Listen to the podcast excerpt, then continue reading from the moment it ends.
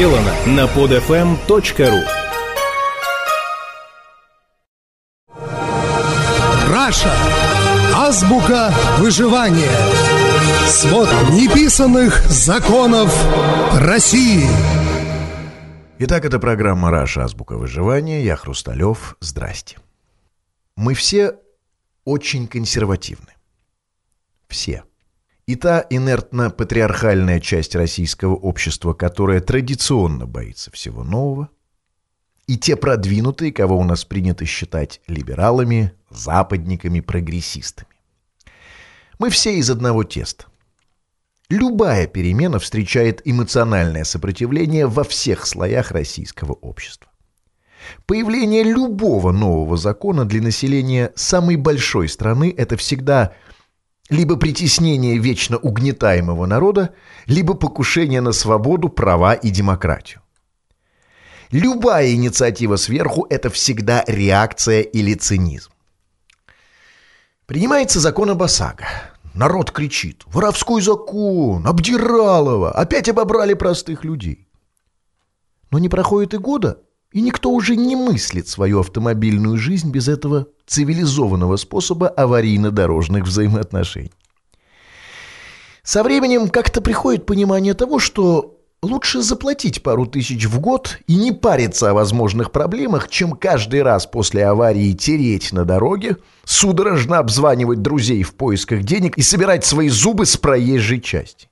И те, кто несколько лет назад вопили против этого обязательного автострахования, сейчас первые лягут костьми на его защиту.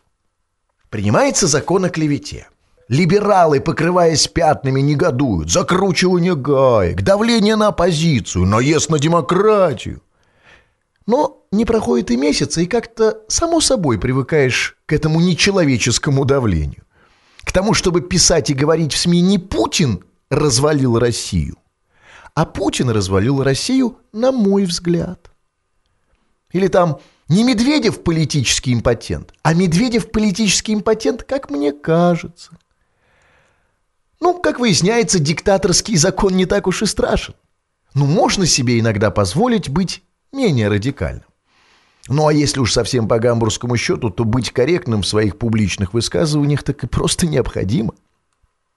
А еще годик, и те самые люди, кто сегодня так возмущены этим антидемократическим законом о клевете, первые встанут на его защиту. И защищать его будут как фундаментальнейший демократический закон, направленный на защиту прав человека. То же самое и с законом о детской порнографии. Давление на оппозицию? Возможно. Но давайте сначала до этого самого давления доживем, а уж потом начнем истерить и брызгать слюной. Может, ничего с Навальными удальцами и не случится? М? А вот детишек оградить от порнографии, а авось хоть немножечко да получится. Нет, не сразу, не в мгновение ока. Не по мгновению волшебной палочки, как мы с вами любим. Но постепенно так, пошагово. Как с ОСАГО и другими страшными законами. Вот э, все упрекают в косности темный российский народ. Вот это, мол, он голосует за унижающую его власть только лишь из-за страха перемен.